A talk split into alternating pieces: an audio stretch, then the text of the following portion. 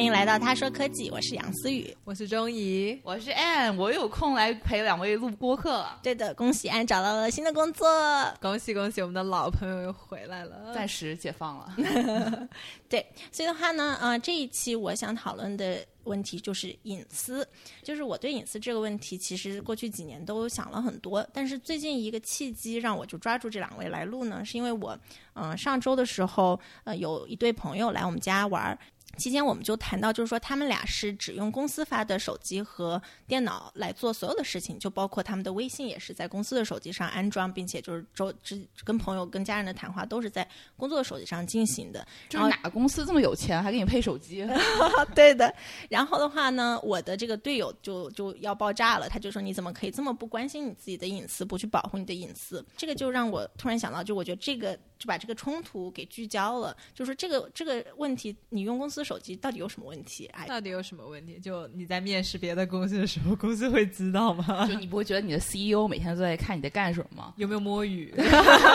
对，我觉得就是这个很很，我们之前有听说过，就国内很多的这个互联网公司，它会根据这个你的使用电脑的情况来判断你是不是在摸鱼，比如说或者是你是不是在跳槽，因为你公司的话，它其实是有你这个嗯这个手机和电脑的 root access，所以它其实是你每个输入键、每个按键，它都是可以，他他想要他想要得到这个信息的话，他都是有的。嗯，当然我不知，我觉得很多公司他没有时间去看这个东西，但是如果他想要看的话，他是可以看到的。所以这个就是，所以你用公司手机是没有任何隐私的，其实啊，但是一般公司他不会这么去做，这是他自己的一个决定。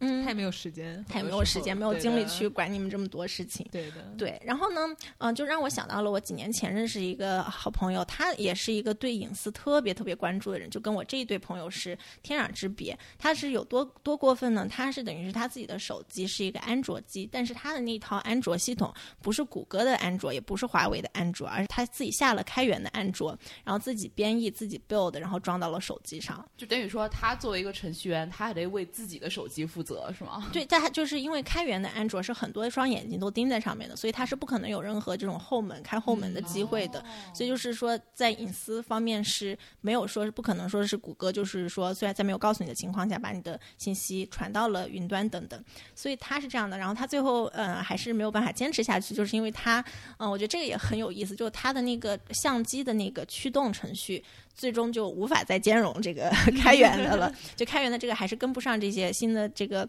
嗯 hardware 的这些进步，所以的话，他最后没有办法用，就他的手机就没办法用相机了，所以他最后还是回归了比如说谷歌的安卓这样。但我觉得就是就是我的生活当中就有这两种人，但是呢，我又想象不到在正常生活当中，在一个和平社会里边，这两种人他们的生活真的会被影响吗？所以我就很想跟大家讨论这个问题。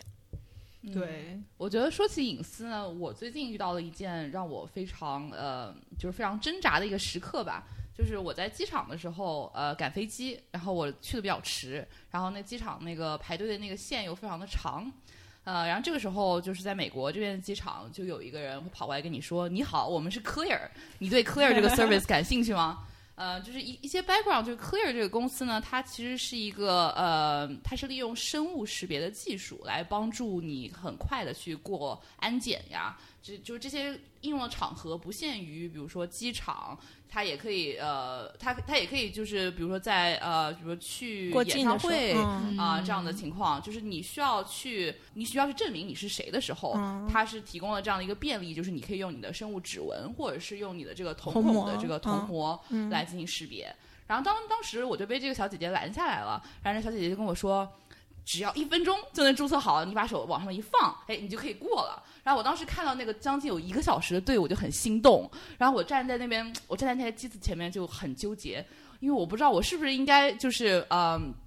把我的这个生物的这个信息，就是呃，交给这么一一群私人公司一一群资本家，嗯然后我还把他那个 privacy 的那个呃 policy 反复的看了好几遍，确认我是可以把这个呃 data 给删除的时候，我才决定了，好，那我你还看了呀？你不是要赶飞机吗？对，你知道，就是我真的那五分钟之内，我的这个脑子里就想了很多很多关于就是 privacy 的事情啊、然后对，然后读完之后我还是决定就是去了，因为当时那个情况真的是很诱人啊、然后事事实证明这个体验真的是非常好，因为整个过机场的这个呃这个过程大概只有五秒钟，我只要盯着那个屏幕看一下就让我走了。嗯就很爽的一个过程。还收了你一百七十九呢。对，就是这贵一点嘛，但是这就是因为这个，反正飞机票是没有作废，就感觉很值。那我问你，他假设当时不是去，就是去扫你的眼睛或者用你的指纹，他就是让你把你的驾照给他，让他拍一下存着。但是我总觉得指纹这个东西长在我身上的，我既然要告诉别人我的指纹长什么样子，这也让我你不告诉 Apple 吗？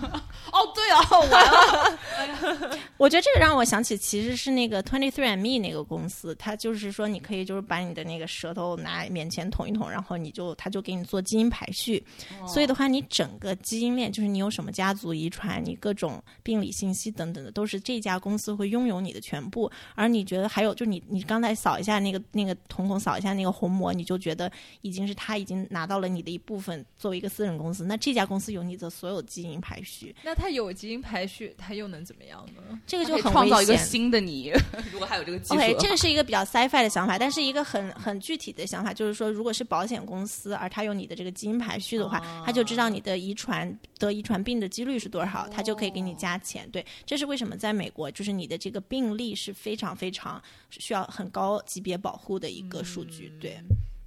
嗯有点像，就是你要开车的时候，现在很多保险公司就是说，不是就是说根据你的一些年龄啊、一些财政状况啊，给你去给你一个保险的额，而是就是说他在你的车上安排一个那个 sensor，嗯，对，然后看你有没有急刹车，有没有急刹车啊，加速快不快啊这些，然后再再给你调那个保险单。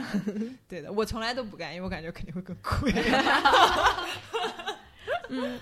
一个我觉得就很具体一个东西，就是比如说那个现在苹果手机，它都会问你要不要嗯同意让这个某一个，当你打开一个 app 的时候，要不要让那个 app 跟踪你，就是说嗯它收集的那这个数据可以跟别的 app 收集的数据统一在一起来给你做推荐啊等等的。你们会点你们会点同意还是不同意？我每次都点不同意。哦我也点不同意。虽然我知道，就是同意了之后，嗯，可能体验会更好一些。比如说，如果我真的想买某个东西，我在这个 app 里面搜了，在那个 app 也会出现，但是我还是选了不同意。哦，我之前是选不同意的，但是自从我开始给一个就是一个那个社交平台公司工作了以后我们，的股价，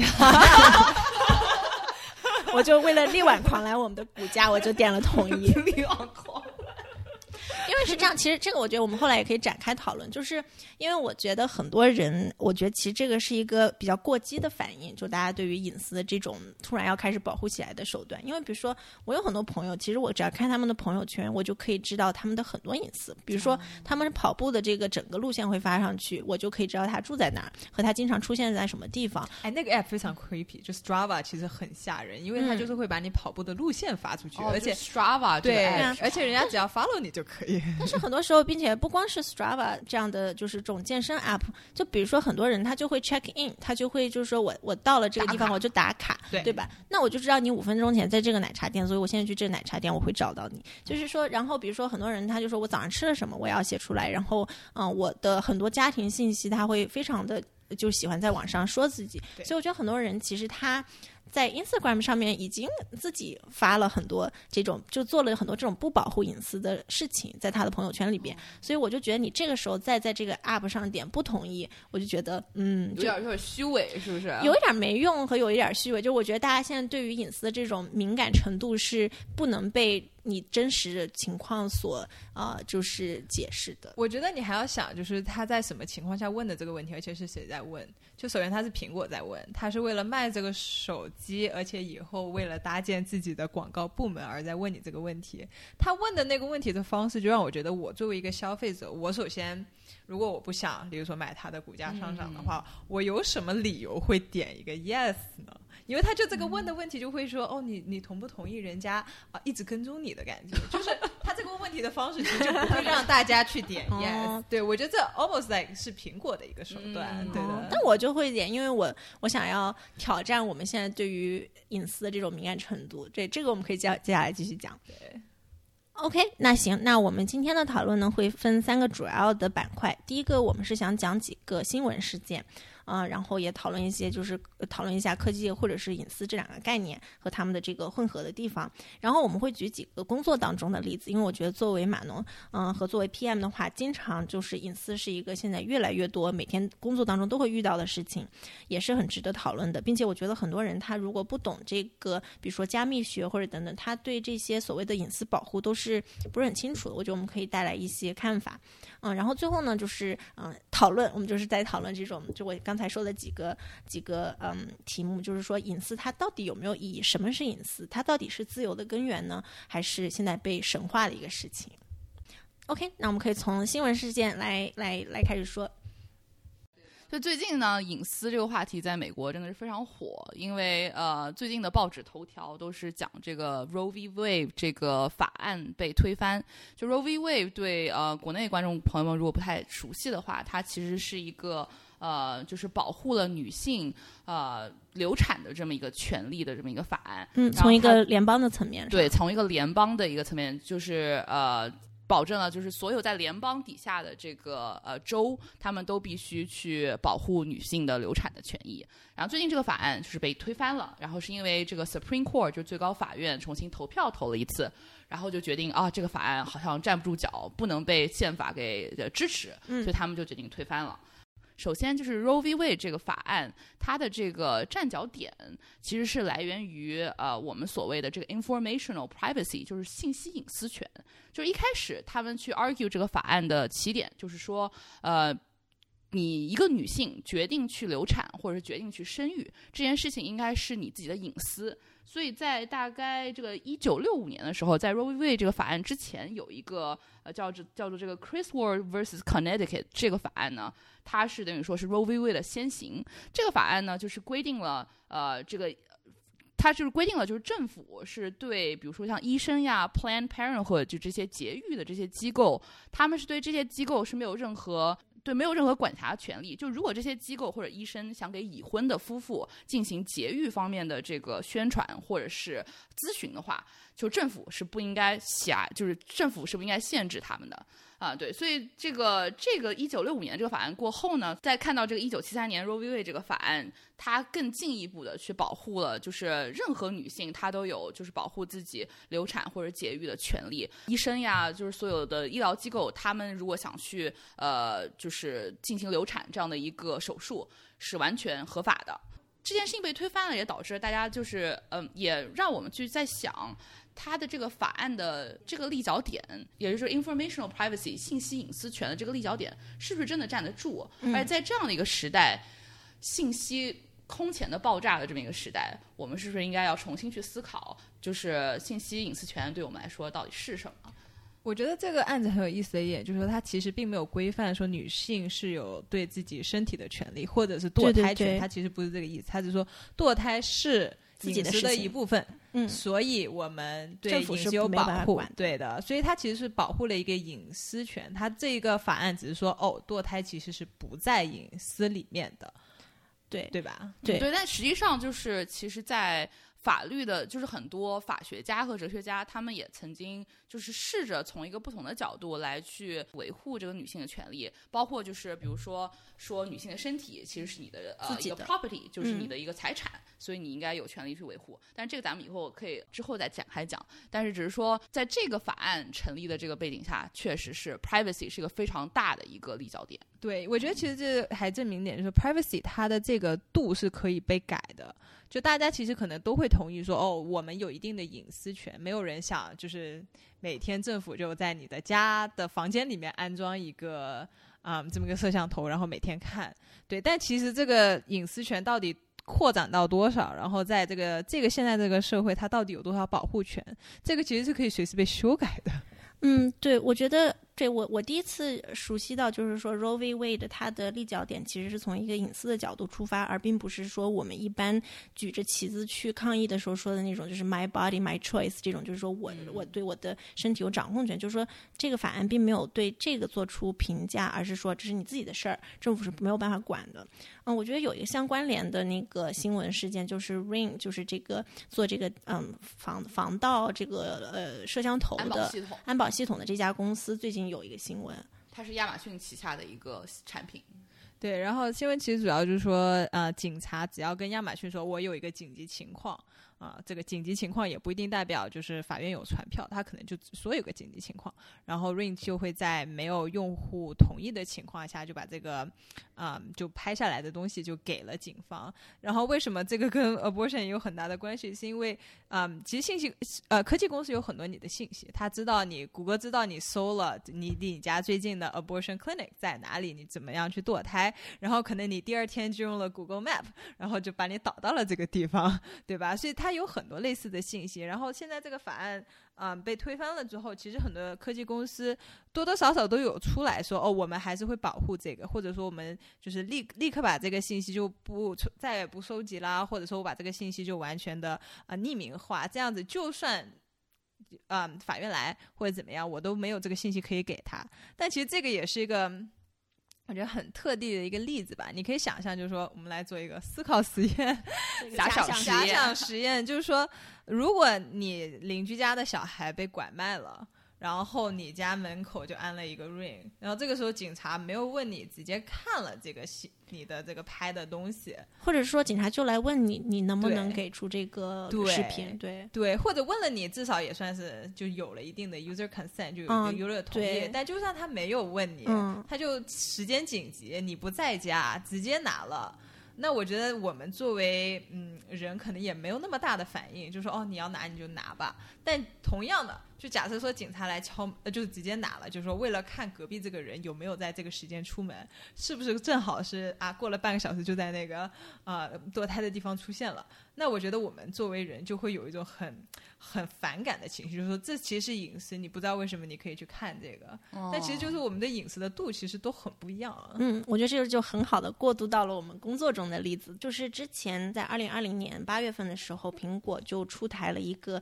这个是在 Information Security。这个社区就是跟这个隐私啊、安全相关的这些计算机科学家们就非常感兴趣的一个事情。它通过一个新的这种密码学上面的加密的形式，就可以说是扫描你所有的手机本地的，不管是在 iCloud 上面还是没有，就手机嗯本地的所有的照片，它可以把它们进行一个哈希的处理，然后把这个哈希进行加密，并且跟已知的这个嗯所谓的 CSAM 的一个数据库，然后 CSAM 的话就是 Child Sexual Abuse。material，就是说儿童性虐待内容，就是很多有这种怪癖的人，他会上传图片或者是视频来，就是说跟十八岁以下儿童在他们没有同意的情况下进行性行为或者是暴力力等等的这种非常糟糕的内容。它是黄图的一种，但是它是违法的，因为这个呃是一个儿童，所以的话，它就会跟这个已知的美国有一个数据库叫做 NECMAC，然后它会跟它进行一个。比较，然后这时候是比较的一个加密的，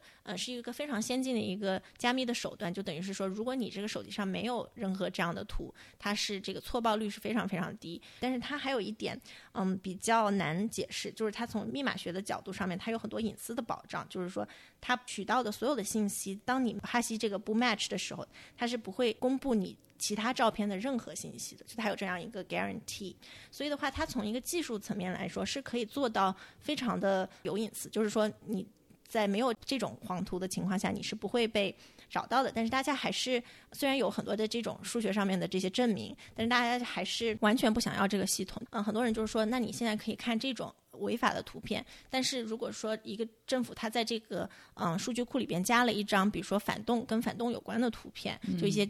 政府不想让大家看到的图片，然后这个时候它那个哈希的这个手段还是可以找出，还是可以把你给揪出来，所以的话它有一些被政府利用的嗯滥用的这种潜质，所以就是因为这个，所以 Apple 现在就再也不提这个事儿了。嗯，我就觉得这个东西现在还存在吗？这个手段是有的，但是它就没有推广到用户的手机上面。对我觉得这个跟仲怡刚才说的就很很像，因为我之前的工作中有跟 NECMAC 的人合作，就是有就是每个科技公司都跟这个嗯这个 CSAM 有一些。合作，因为我们现在都是想要不断的就是减少这个 CSM 在网上的流传的这个速度，这个未成年人色情的这个。对对对，所以的话，嗯，就是我跟那些人合作的时候，我会觉得他们就像那个，就是说，如果隔壁家的小孩被拐卖了，那这个时候你会不顾一切的想要去救那个小孩啊，他们就有这种心态，他们就觉得这些儿童他可能是被关在一个地下室里边，所以我要不管怎么样都要拿到这些信息，然后去找到他们。对，因为他们这个虽然很多是对他们这个东西是真的可以由警方去。找到一个被虐待的小孩儿，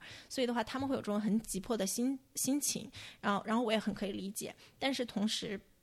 就是好像是有一个，又是一个天平一样，就是说你，就是而且就像刚才终于说，就是说那个度在哪里？嗯，你是不是想要伤害这一小波人，从而能够那个保全我们别的人的这种隐私，极大程度上保护这隐私？就这个我也是自己很难想清楚，我也没有结论。因为我觉得 C Sam 他有个就是不管怎么说，如果跟你说哦有这个小孩被虐待了的话，我觉得大家的情感上还是会愿意去支持的，就算是。牺牲一点点饮食，对吧？但我觉得问题就是说，这个很有可能会被滥用。滥用，不管是被这个科技公司滥用，就例如说，他以后就变成啊，你有没有买过这个东西？找一下 match，嗯，对吧？或者是被政府滥用，而且很多。比如说像某一些国家的政府的话，他其实就会用这些信息啊，去找到，比如说啊反动的人啊之类的。那这种情况下，就是这个技术是在那儿的，对，但它很有可能被滥用。而且你作为一个手机的用户，其实你手机你照片一旦存上去了，你其实对它没有什么控制的。而且还有一点，就其实所有的网盘，就比如说像 Dropbox、Drive 这些都是带 scan 的，对。对，嗯，其实比如说 Dropbox 的话，它是比较它比较好的一点，就是说它只去查你跟别人分享的图片，像包括微微软也是，就是它的条例都是说，如果你这个云盘说是我自己，我没有分享给任何人，那它是。他是没有权利呃去去扫描的，但是一旦你分享了的话，他就他就觉得他有这个义务去保护他别的用户，因为比如说你分一个嗯儿童黄图给别人的话，其实是一个一个传播是违法的，并且你会影响到别的用户的体验，所以的话就有很多这种不同的。方面，这个很有意思，是因为我觉得在例例如说规管网上的这种言论的情况下，我们一般会分成两种 case，就是说你这个人是在一个 town hall setting，就是例如说在一个广场上面讲这件事情，公共空间，对公共空间，你可以讲的很小声，但因为你是在一个公共空间啊，所以它的规管程度是跟你在例如说你家里面 living room situation 是不一样的。对，我觉得这个有一点，就他可能就会把 share 看成一个公共空间，对的，因为你会影响到别的用户。对，versus 你自己的一个这个网盘的话，它就算是是，这其实也就是科技公司自己对这个隐私的理解，其实不一定是法律上的，而且他要是明天改，他也可以改。对。那我觉得这个又能够联系到我们这个，也是最近一节一个比较大的新闻，就是大概是我记得是在去年吧，就是脸谱的这个 Messenger 的这个 App，就是一个很像 WhatsApp 和微信这种发信息的这个 App，现在就有了点对点加密。那么 WhatsApp 的时候，它 WhatsApp 这个创始人他们是对隐私非常非常注重的，所以他们一开始还是一个初创公司的时候就已经把这个技术做到了里边。点对点加密，它等于是这样。你的手机本地信息在发出去之前就被进行了加密，所以的话，不管它上传到服务器上，在网上面到处走来走去，都是没有办法被解密的。所以的话，这时候如果政府拿到了脸谱的这个服务器，他把这个服务器敲开了，然后把你的这段呃这段 bytecode 给给截了下来，他也无法就是说解密这个东西，他不知道你说了什么。当然，有一些别的这种嗯 metadata，比如说你什么时候发的啊等等的，呃，这些有的时候就没有。就没有办法加密等等，对。然后去年的时候，在很多方的压力下面，现在因为我们整个，我感觉我们整个网民啊，就是一开始 大家刚上网的时候，就是说分享分享，然后现在我们就突然又回到了这个另外一边，就是啊，有一点，我觉得有一点那个过度矫正了，就是我们现在对隐私又特别的注意，所以在这种压力下。脸谱就最终也把这个点对点加密加到了这个 Messenger App 上，然后这个它又是那种有好有坏，因为比如说警察就没有办法有任何，比如说你是一个呃毒毒枭，然后你是在这上面卖毒品啊等等，或者是你就是在嗯在 PUA 一个未成年人或者等等这些非法的行为，他警察就是哪怕是强制这个公司，哪怕他有这个嗯 subpoena 都没有办法去。知道你说了什么话，所以的话，嗯，我觉得就是对隐私很好，但是对于警察在这种情在某些情况下的这种对于。我觉得，因为就是说，隐私呢是所有人的隐私，它不光是我们这样的人做这种自己的私事的时候的隐私，它也是犯罪分子的隐私。所以的话，你只要保护了隐私，你就会保护犯罪分子这个犯罪的空间。所以这个我觉得很多很有意思。但我觉得这个还是比较扯的，就是说，例如说 WhatsApp 它其实一直都有，对，它只是把这个 feature 加到了 Messenger 上，然后作为一个 option，就是说你其实大部分人是没有被 turn on 的，你只有自己选才是被 turn on。哦，这样子，而且是一个 by conversation，我可以选我跟 Anne 是加密。密，但我跟思雨的是不加密的。哦，这个我不知道。哦，所以它不是一个 default 的一个，不是一个 universally 开的，但是 WhatsApp 是呀，而且 iMessage 是呀，嗯就这些其实一直都是对对，而且它的卖点就是说我 end to end encrypt，嗯。所以我就如果假设你真的是想要犯罪的话，其实你从一开始就不可能会选 Messenger，嗯，你也不可能因为 Messenger 加了这个 feature，你就突然觉得说哦，那我现在去 Messenger 发这些可以向，亲朋好友犯罪了。就没有，我觉得这个就不是一个我觉得它对于保护儿童来说，可能有一点点。但你保护儿童，你为什么一开始不会在 WhatsApp 上发呢？啊、对，可能就我不知道是不是很多小孩都不用 WhatsApp。老了不太懂小孩用什么了。但这个黄图不是小孩发的呀，嗯你保护儿童的黄图不是小孩在发，right？所以我就觉得他这个批评是有点，我认为是为了批评在批评。嗯，嗯，就是哦，OK，就是所以你觉得就是说脸谱做的是对的，而嗯嗯，等一下，我没有觉得脸谱做的是对或者是错，我就是觉得其实你要是真的想犯罪，你一直有这些机会犯罪，嗯你从一开始就不会选择 Messenger。嗯 Messenger 改不改它的这个 end to 就你觉得都会犯罪。你觉得 Meta 做这件事情只是为了他们自己好看？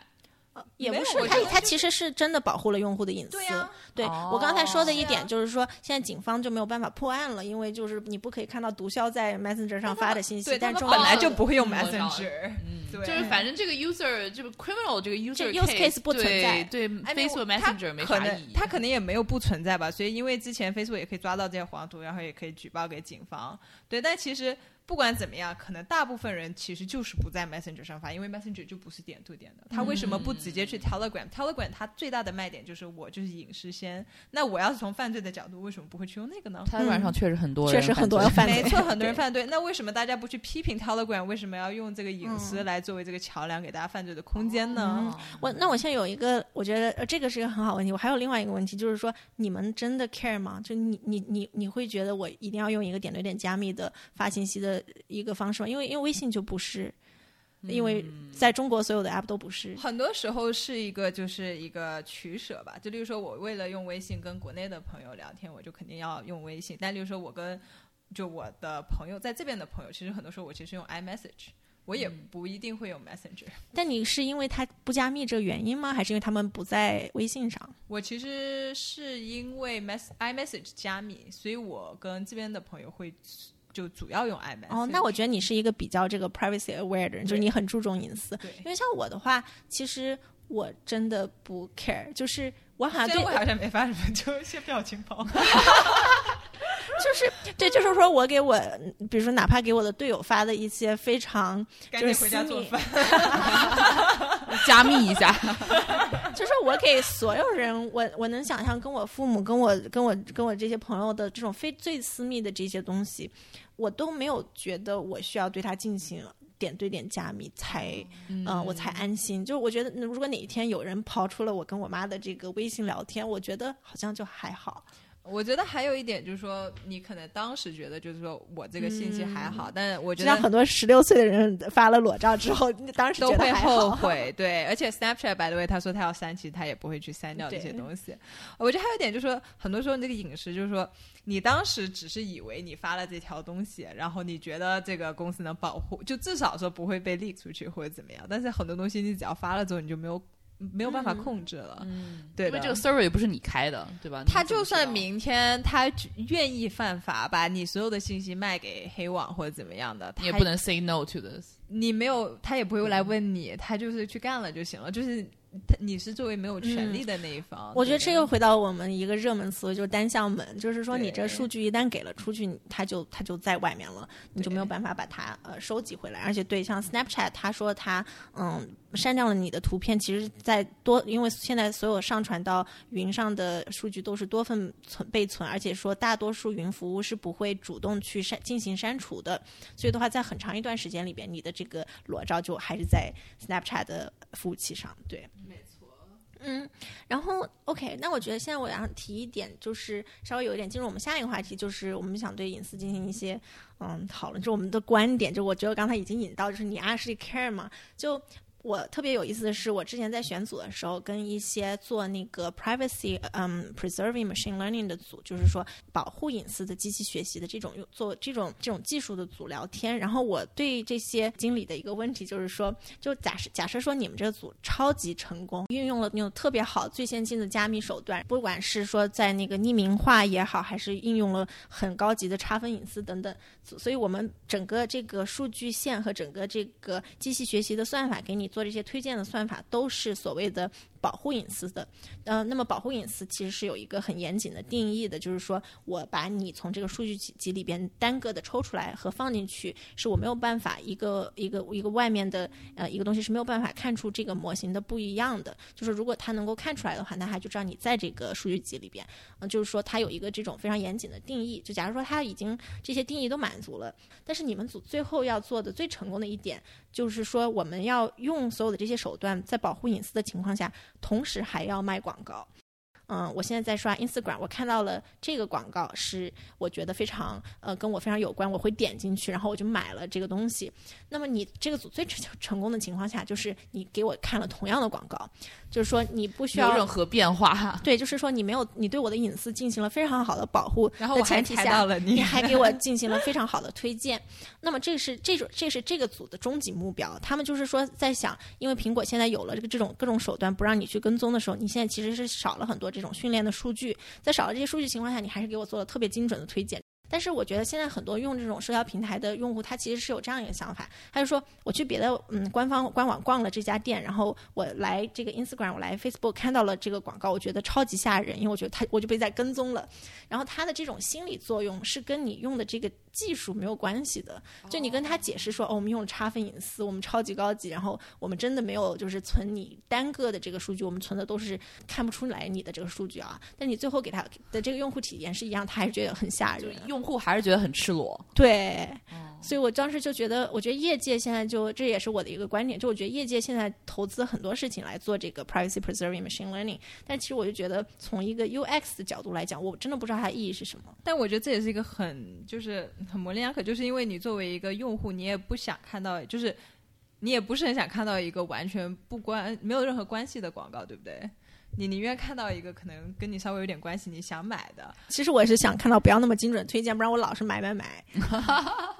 对，省点钱是吧？对，但其实就是说，还是说，就他做了这么多隐私还好，他其实就是想要给你推荐一个很有用的广告。但你作为用户，你可能。A 也要想有一定的，而且 B 像之前思雨说的，就是其实你已经把你所有想要的东西，你就随随便便就发在了这个网站上。对啊，比如说你新买的包包，赶快拍个照，对不对？他们其实就知道了，对的。所以。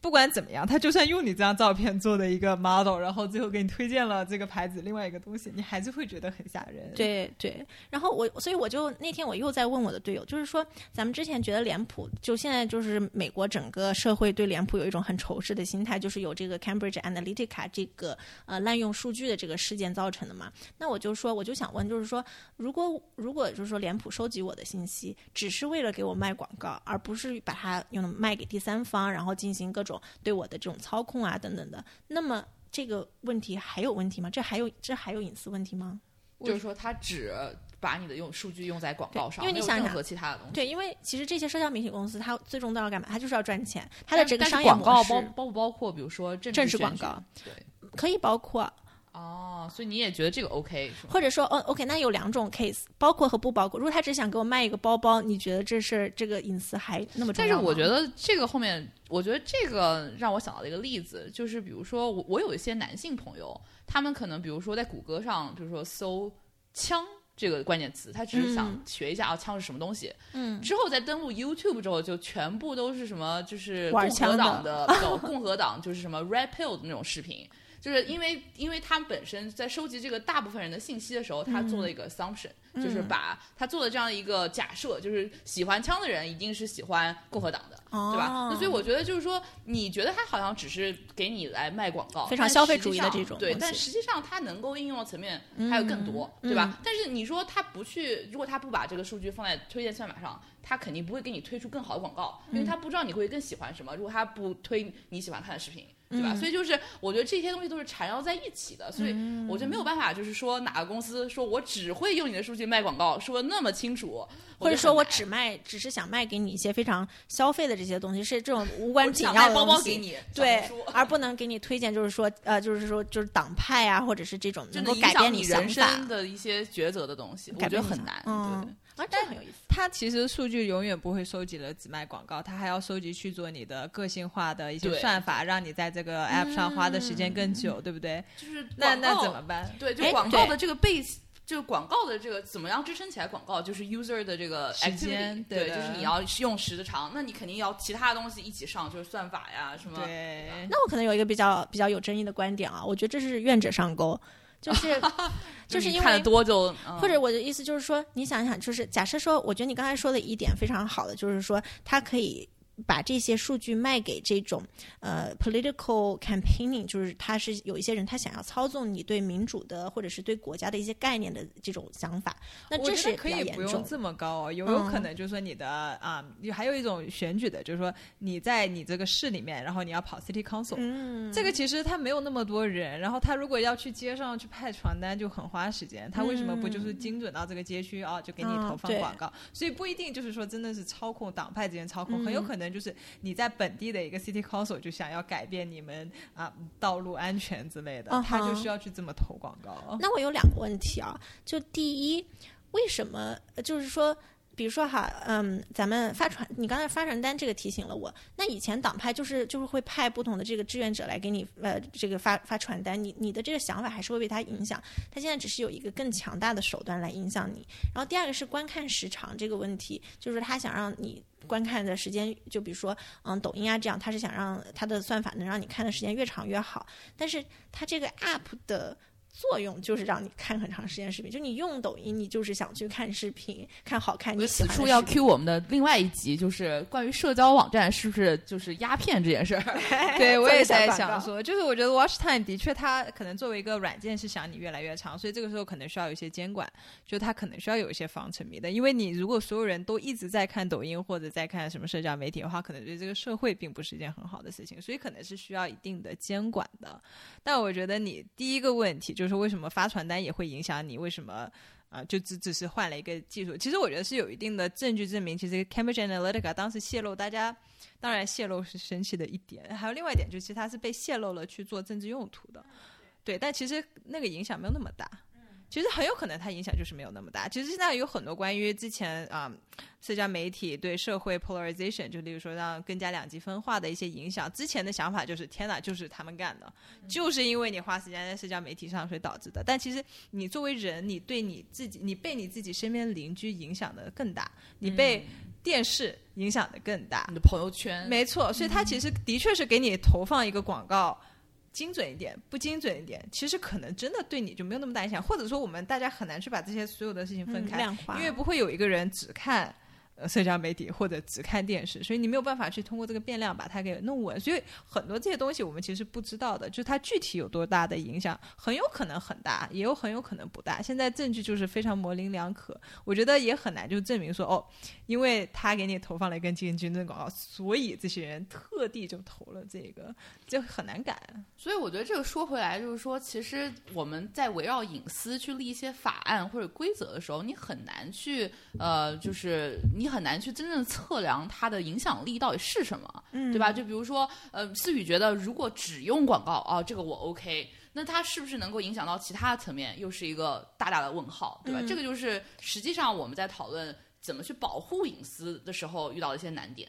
对对，然后他也是一个自由的，比如说我就是我是一个商家，我想卖你东西，我可以用你的数据，但是我是一个我有一个别的政治目的的人，我想给你卖完，为什么他就不可以卖完？这也是有他的自由，我也有接受这个信息的自由。对，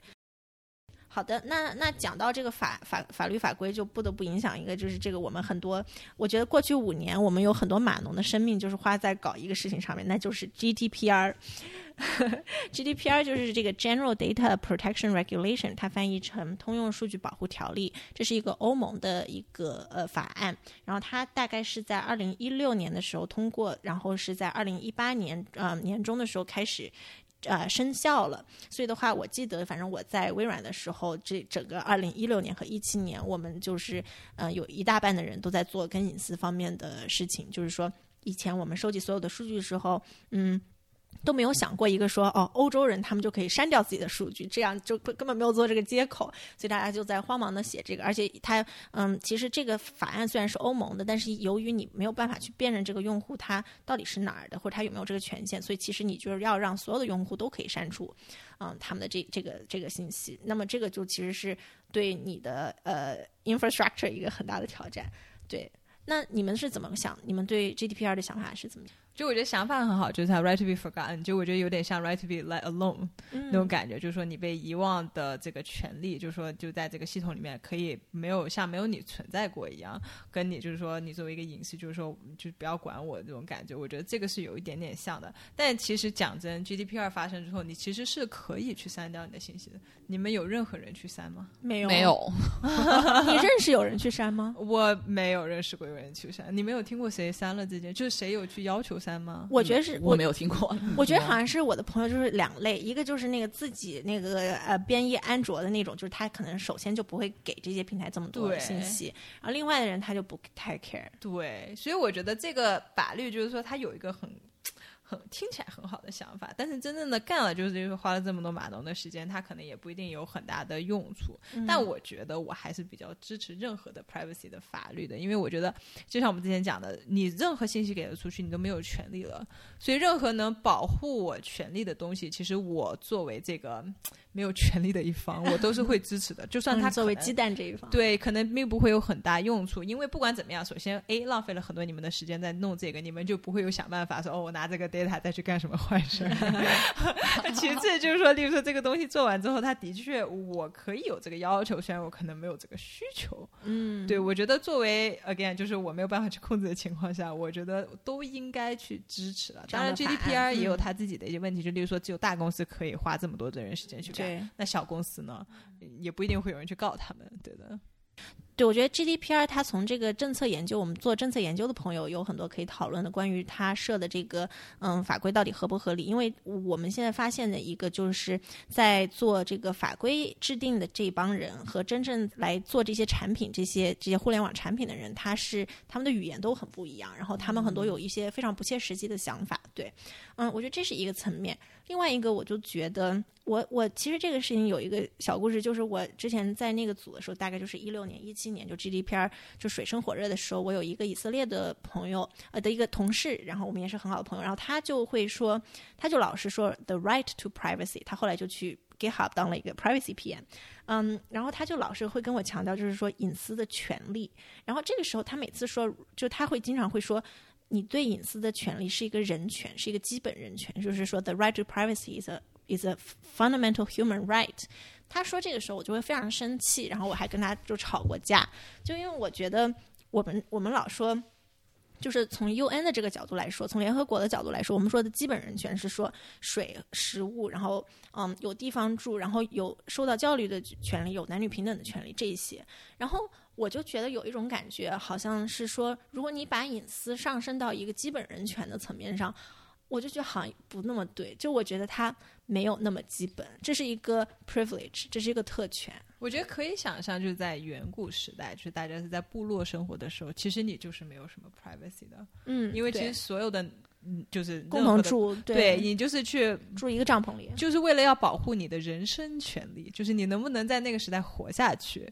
对，所以它作为隐私，我觉得我可以想象那个时候应该是不存在这么一个概念。我也不知道具体是什么时候大家开始觉得有隐私这个概念，是从大家有土地所有权开始吗？这其实隐私的这个概念呢，它一开始的这个至少在美国这样的一个社会，它的它的起源。是在刚开始印刷业非常呃起飞的时候，那时候报纸印了很多，然后报纸呢逐渐会用，比如说别人的照片啊，然后登在他们的这个呃纸质的这么一个媒体上，然后信息的这么一个爆发，导致呃第一次对于隐私的这么一个讨论的呃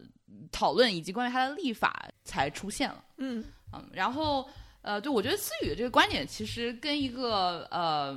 跟一个哲学家非常的像。其实呢，就哲学家跟法学家们，就是最近这两个世纪以以内呢，就是自从这个呃，自从咱们这个信息大爆炸，就是科技飞速发展之后，他们开始就是呃，试着去想去定义隐私，去去了解，去嗯，去 really 去去质问，就隐私到底是什么？它是不是真的像思雨的那个以色列的同事说的那样，是那么特别基本人权是个基本嗯人权。所以有这么一个呃，就是专门做隐私学习的，呃，专门研究隐私这一块的一个哲学家，他叫 Judith Jarvis 呃 Thompson，他也是一个在 abortion rights 在流产的这个权益方面非常呃资深的一个哲学家。他呢是他自诩为一个简化论者，所以他的论点其实跟思雨很像，就是他不觉得他不觉得隐私是一个特别特别的或者特殊的权利，他觉得隐私真正能盖隐私，它为什么值得我们去呃讨论或去保护？那是因为隐私它真的能带，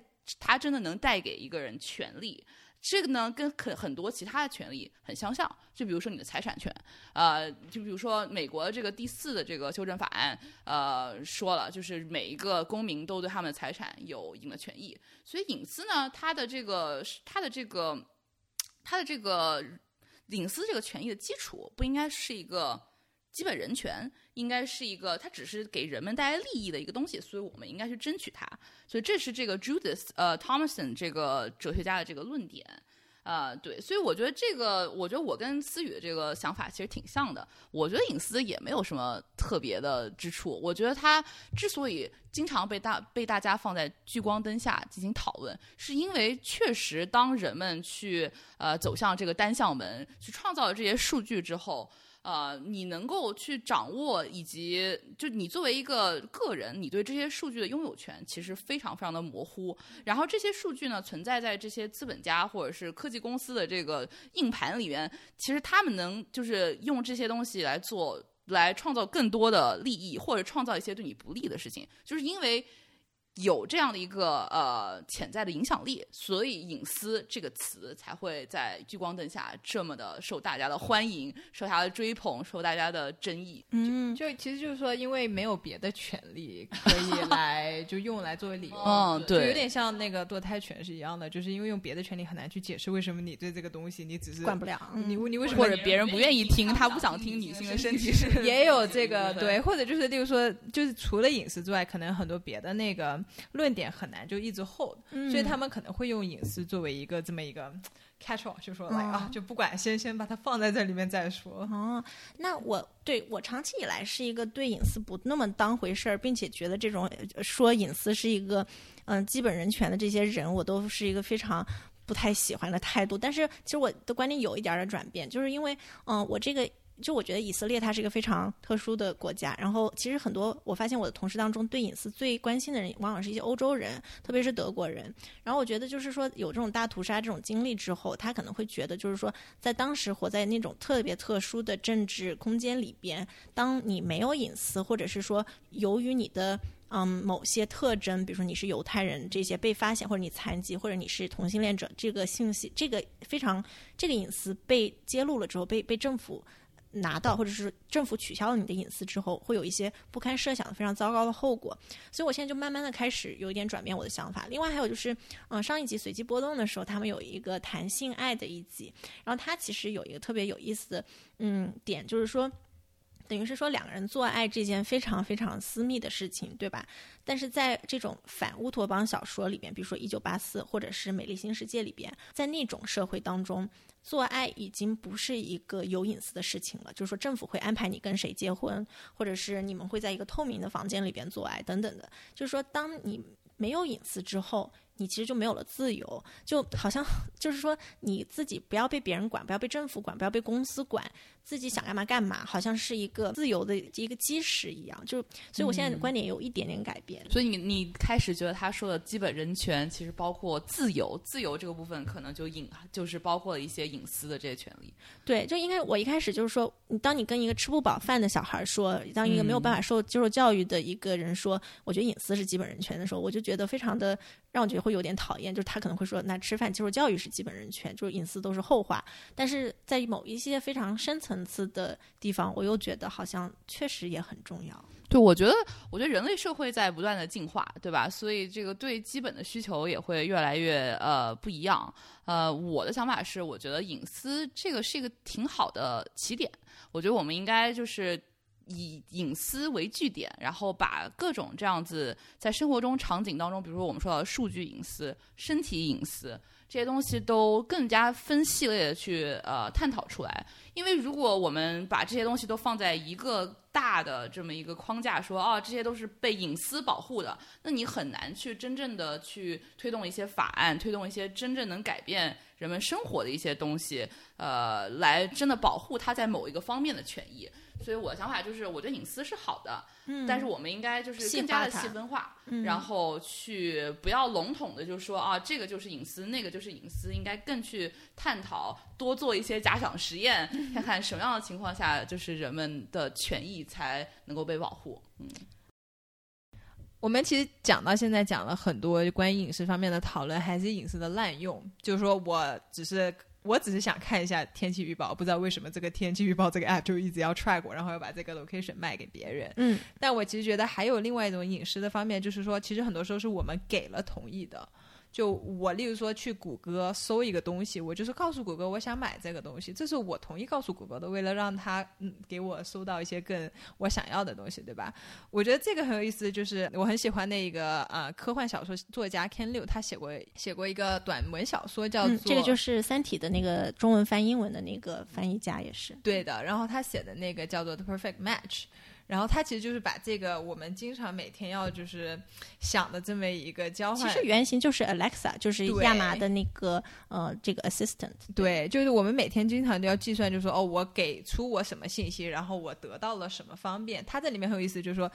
你可以造一个非常强大的 AI，它知道你所有的事情，它给你生活上带来非常多的便利，你永远不会迟到，你永远可以吃到好吃的馆子，你只会遇到你想遇到的人，你只会看到你想看到的东西，就是这世界上没有任何不开心的事情。但你为了去得到这么个 AI，你就要把所有的隐私都告诉他。对的，这个短篇小说就是把这个我们现在已经，比如说你想要 Alexa 帮你关灯，对不对？那这个前提条件下是你得装一个 Alexa 在你的卧室，然后 Alexa 它总是可以在听的，嗯、然后所以这个里边呢，它就有一个叫做 Tilly 的一个这么一个 Alexa 的化身，然后它就是说，哪怕你想，它这里边很有意思的是说，这个主人公去一个呃一个 date 去一个约会，然后这个也是。他的这个 assistant Tilly 之前根据他的各种喜好和他之前的所有历史，就他没有任何隐私的情况下，帮他找出了一个这个完美女神，他就去去约会了。然后他后来就慢慢的发现，他不知道他走进这家馆子和喜欢这个人是不是他的自主意识，就是不是自由的，就他会有一点混淆，说我是真的喜欢这个人，还是 Tilly 让我喜欢？我觉得终于说这个就是我们今天想说的最后一个 trade off，就是说哪怕是用户自愿的。